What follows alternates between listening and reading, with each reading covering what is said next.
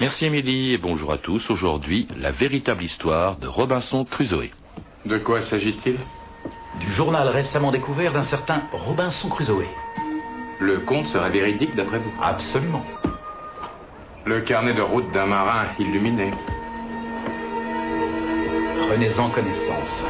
J'ai l'intime conviction que vous trouverez grand intérêt à la lecture de ce récit.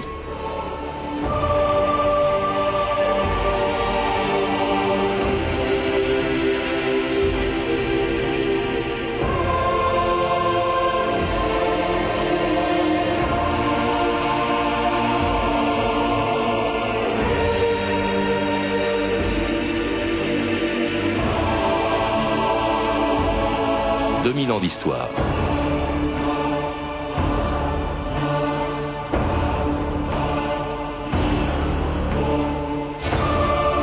C'est un archipel de trois îles perdu quelque part dans le Pacifique à plus de 600 km du Chili, l'archipel Juan Fernandez. L'endroit n'est pas très accueillant et si les touristes sont rares, si presque personne ne s'aventure dans ces îles du bout du monde, on en connaît au moins une. Elle s'appelait Massa Tierra, mais les Chiliens l'ont rebaptisée île Robinson Crusoe une montagne de 900 mètres plantée dans l'océan et qui depuis trois siècles fait rêver des millions de lecteurs. C'est là qu'au début du XVIIIe siècle, un marin écossais fut abandonné par son capitaine et s'est retrouvé tout seul pendant près de cinq ans. Tout le monde aurait oublié son histoire si un obscur écrivain anglais de 60 ans, Daniel Defoe, n'avait fait de cette aventure un des plus grands succès de la littérature. Une histoire à moitié vraie, à moitié fausse, mais qui commence comme elle avait réellement commencé il y a presque 300 ans. J'ai donc pris la mer le seul lieu que j'estimais sûr. Des mois durant, nous avons sillonné mers et océans du globe. Nous avons relâché dans des îles embaumées sous la croix du Sud, côtoyé les anges de mer, convoyé de fabuleuses cargaisons de soie, d'épices, de jade et de bois d'acajou. Une fois même, nous avons transporté une cargaison d'esclaves. Le destin avait fait de moi un homme sans patrie. Entrez. C'est la part du capitaine, monsieur Crusoe. Merci. Ferme derrière toi.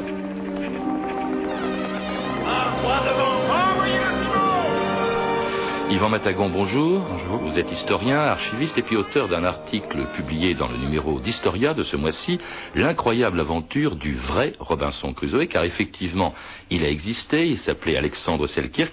Alors son histoire est effectivement, quand on vous lit, tellement passionnante qu'on se demande pourquoi Daniel Defoe a éprouvé le besoin de la romancer. Eh bien, je, je regrette de le dire, mais euh, Daniel Defoe est un loser. Donc pourquoi l'a-t-il romancé? Tout simplement parce qu'il avait Il n'a pas été loser avec ce livre, hein, il a du succès. Il a du flair, effectivement. Euh, en littérature, mais c'est le seul domaine dans lequel il a du flair.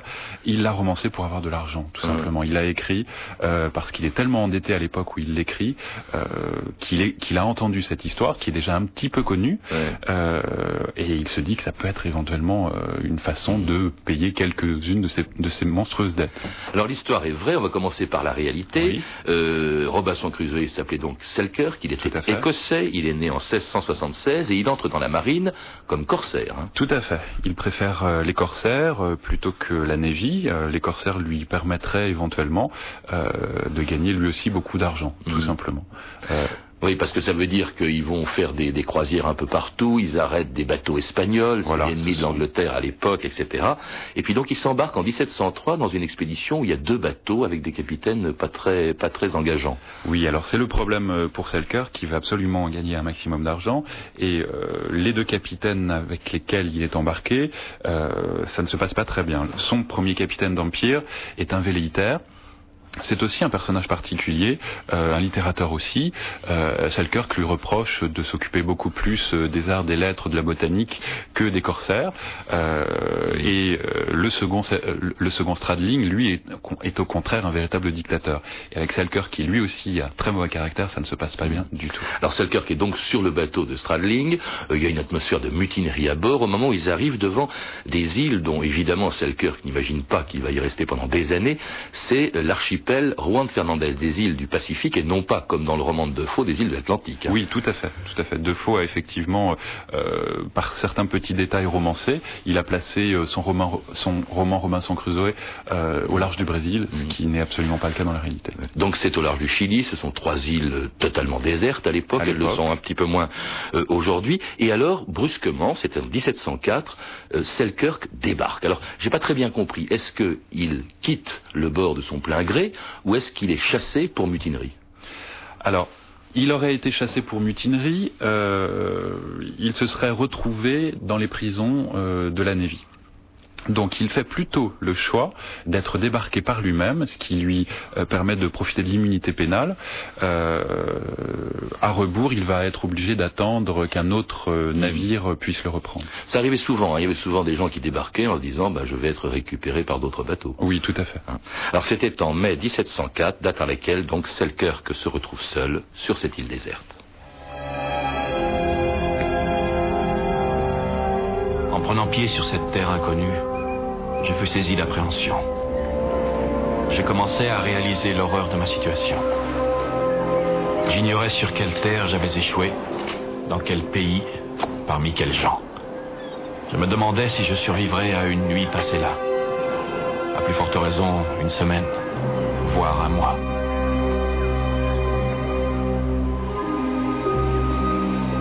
J'ai passé ma première nuit en n'osant imaginer quel danger pouvait rôder autour de moi. Et j'ai sommeillé en me demandant combien de temps un homme pouvait résister sans armes, sans nourriture, sans présence humaine. Alors Yvan Matagon, en fait, il n'est pas sans armes. hein. Quand il est débarqué, il débarque avec ses affaires. Ah oui, tout à fait.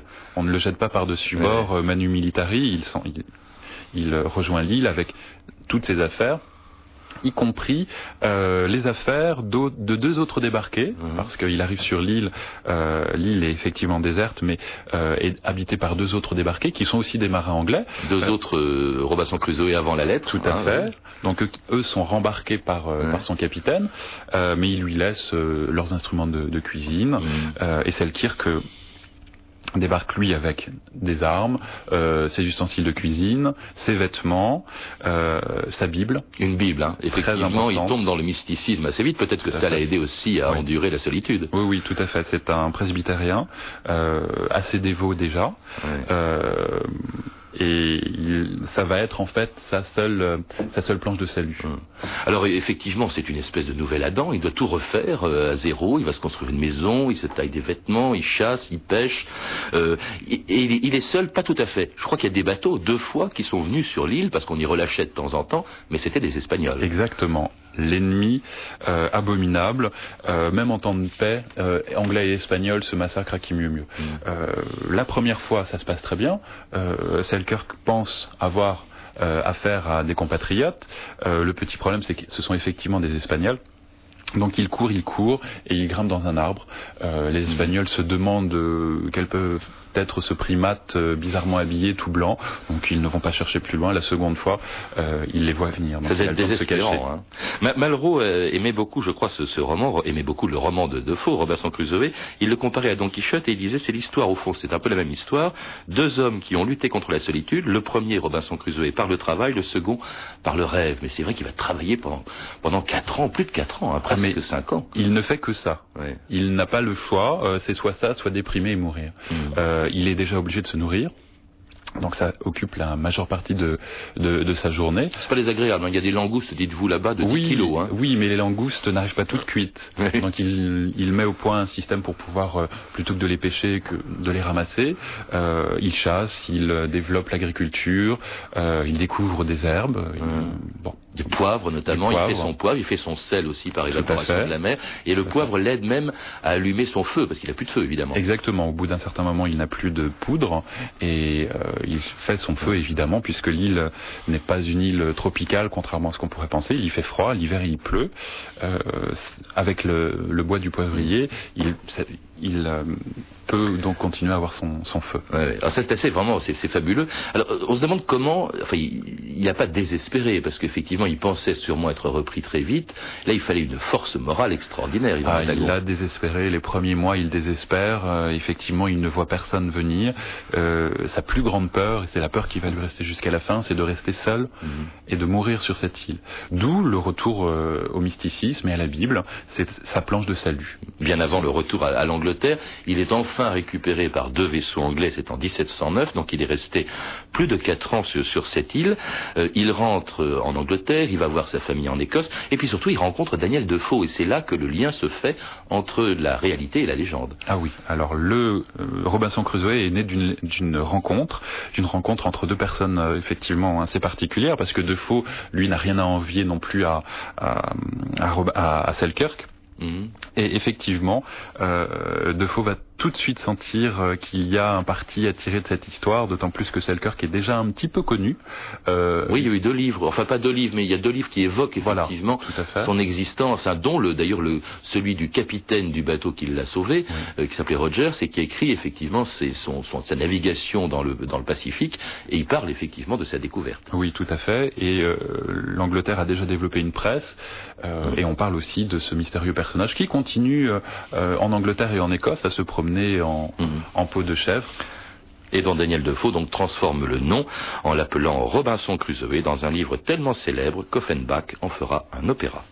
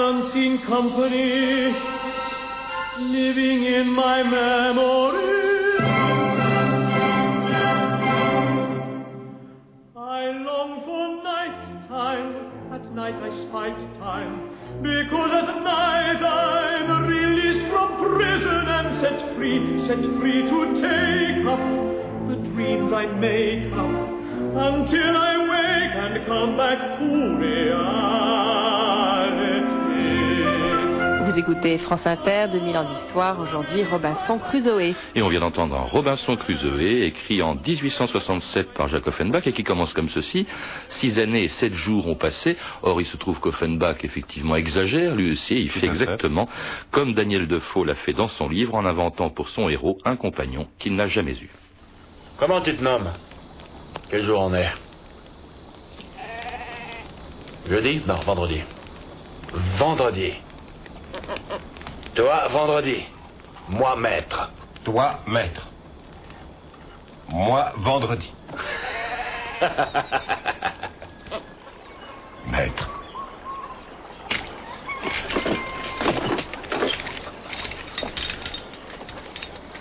De toute évidence, je n'aurais pas pu trouver meilleur sujet susceptible de se plier à ma bienveillante autorité.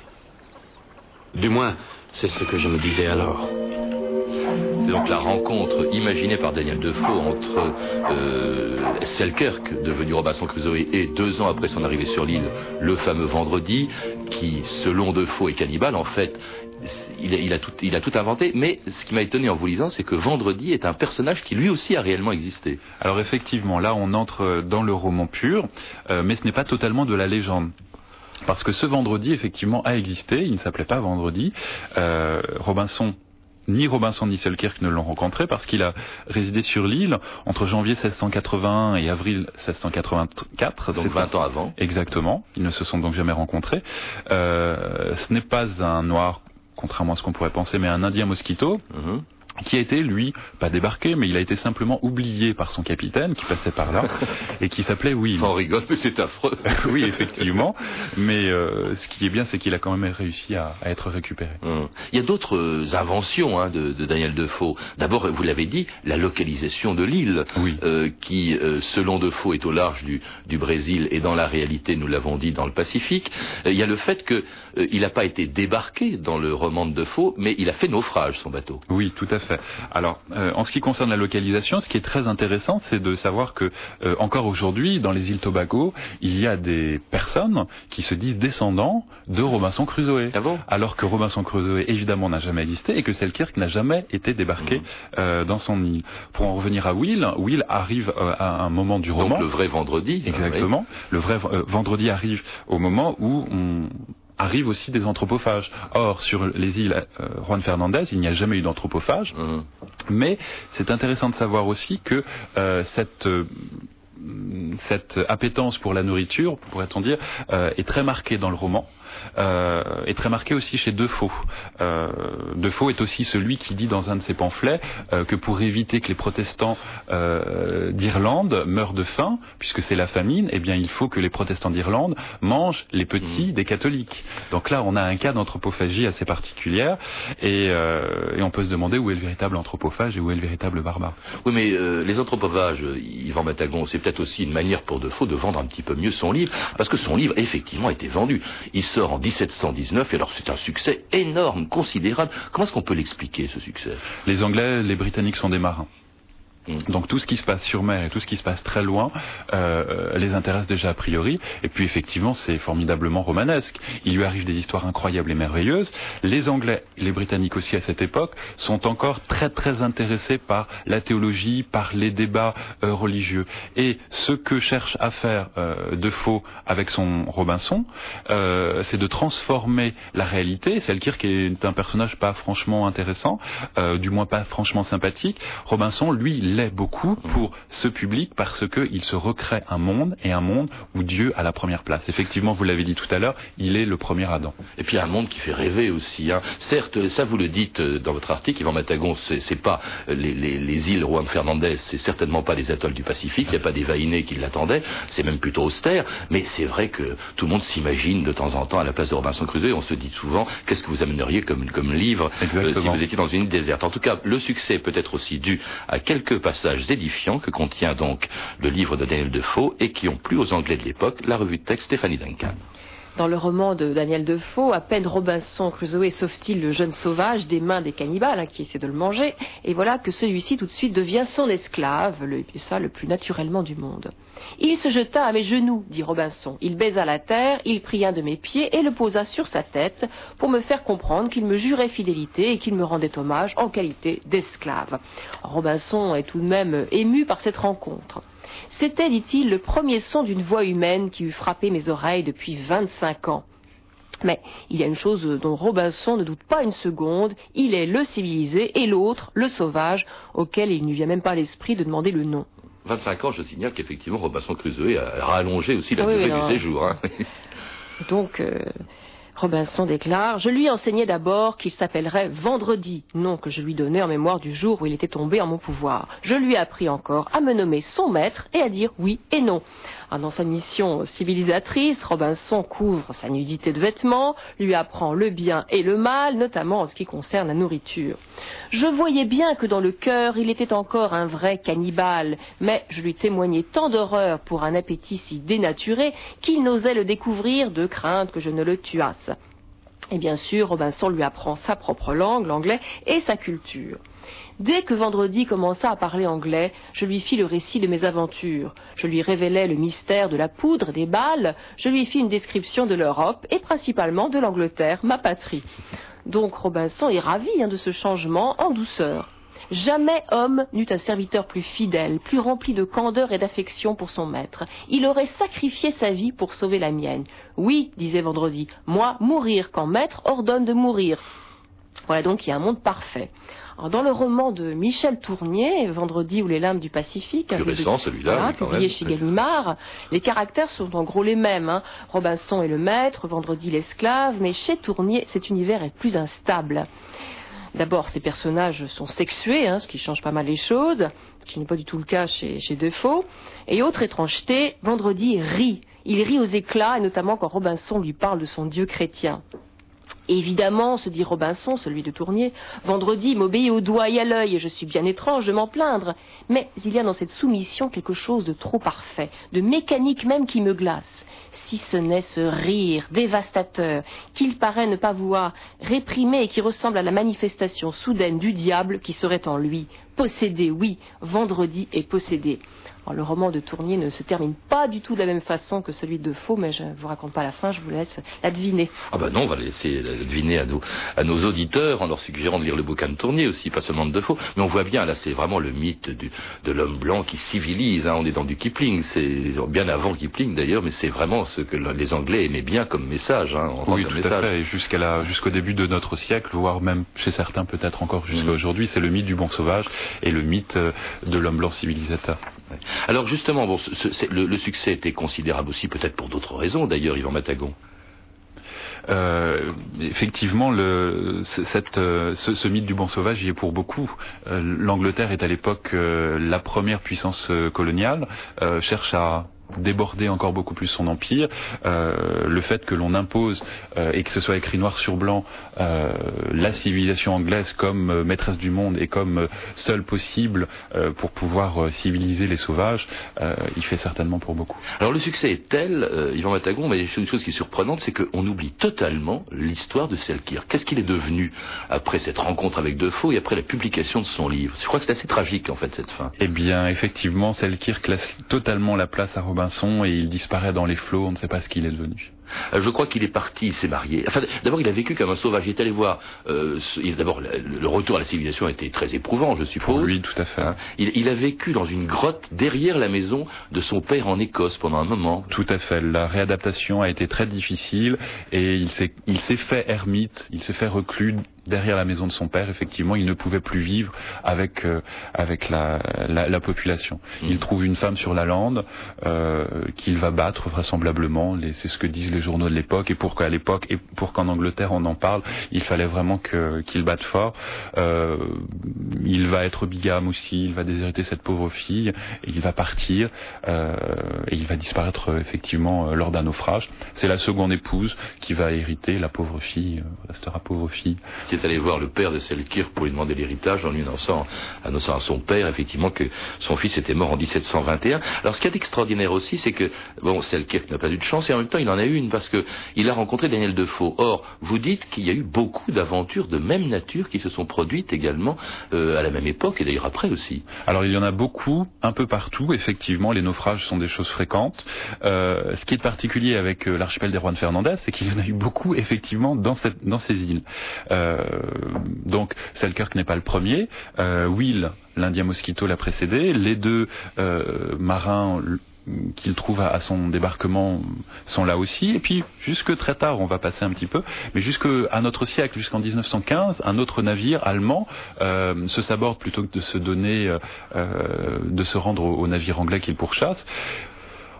Parmi l'équipage, il y a un personnage que l'on connaît, Wilhelm Canaris, qui va finir maître du contre-espionnage nazi, qui lui va rentrer en Allemagne, mais un autre, un personnage qui s'appelle Wilhelm, euh, qui s'appelle Eugène Weber, pardon, et qui va rester. Euh, on ne sait pourquoi, vraisemblablement que la guerre l'a traumatisé, qui va rester sur l'île. Bon, c'est un Robinson de notre époque, hein, il a un groupe électrogène, il a une, une très très grosse radio, euh, il intrigue énormément les habitants, il y a dès cette époque des habitants sur l'île. Euh, il va rester 30 ans. Il sera expulsé par 30 ans, euh, ouais. 30 ans sur l'île, sur les hauteurs. Il va être expulsé par les autorités chiliennes en 1945 parce que décidément on trouvait ce, ce personnage potentiellement espion très louche. Ouais. Les Chiliens, il faut le rappeler effectivement que ce sont des îles qui sont devenues chiliennes. Les, les Chiliens ont installé une prison et puis alors ils l'ont colonisée. Et ce qu'on ignore, c'est qu'effectivement ces trois îles sont actuellement habitées. Je crois qu'il y a 200 habitants. Ou... Euh, oui, un peu plus, euh, 500 habitants, mais c'est pas euh, effectivement ce n'est pas énorme. Ce qui est intéressant aussi de savoir, c'est que une bonne partie de ces 500 ha- de ces 500 habitants euh, sont les descendants du colonisateur, qui est un baron suisse, Alfred de Roth, qui a pris sa tâche tellement à cœur, effectivement, qu'il s'est multiplié lui-même en multipliant la population. Ou descendant de Robinson Crusoe, comme il l'affirme, ou comme vous l'avez dit tout à l'heure, effectivement. Il reste quand même, il y avait trois îles, il y en a une des trois qui reste déserte. Donc avis aux amateurs, hein, s'il y a des, amateurs de Robinsonade. D'ailleurs, c'est vrai que cette littérature a engendré ensuite, il a inspiré beaucoup d'autres auteurs euh, euh, de faux, de faux. Dont on a parlé tout à l'heure énormément, effectivement. Et puis tout au long euh, du XVIIIe siècle, il y a des, pseudos de faux avec des pseudos Robinson. Au XIXe siècle, il y a le, Robinson suisse. effectivement, c'est devenu un fonds de commerce. Et puis il vous a inspiré aussi, Yvan Matagon. Vous êtes un jeune historien. Je suppose quand même que tout ça est venu d'une lecture de Robinson Crusoe, non? Comme tout le monde, effectivement. Et aussi parce que j'aime bien aller voir ce qui se passe derrière les héros oui. derrière les gens qui euh, que l'on nous présente comme des comme euh, des personnages euh, ce mhm. qui est le cas de notre Robinson. Et derrière Robinson, bah, on, on, trouve Alexander Selkirk qui lui est, loin d'être parfait. Mais qui était dont l'aventure est assez passionnante. En tout cas, merci de nous l'avoir rappelé, Yvan Matagon. Je rappelle que vous le faites aussi dans un article donc intitulé L'incroyable histoire du vrai Robinson Crusoe, publié dans la collection, dans le numéro pardon de janvier de la revue Historia, et qui est toujours disponible en kiosque. Et puis, bien entendu vous pouvez tous retrouver le texte de Daniel Defoe, Robinson Crusoe, dans de très nombreuses éditions, la plus récente étant publiée en poche dans la collection Garnier Flammarion.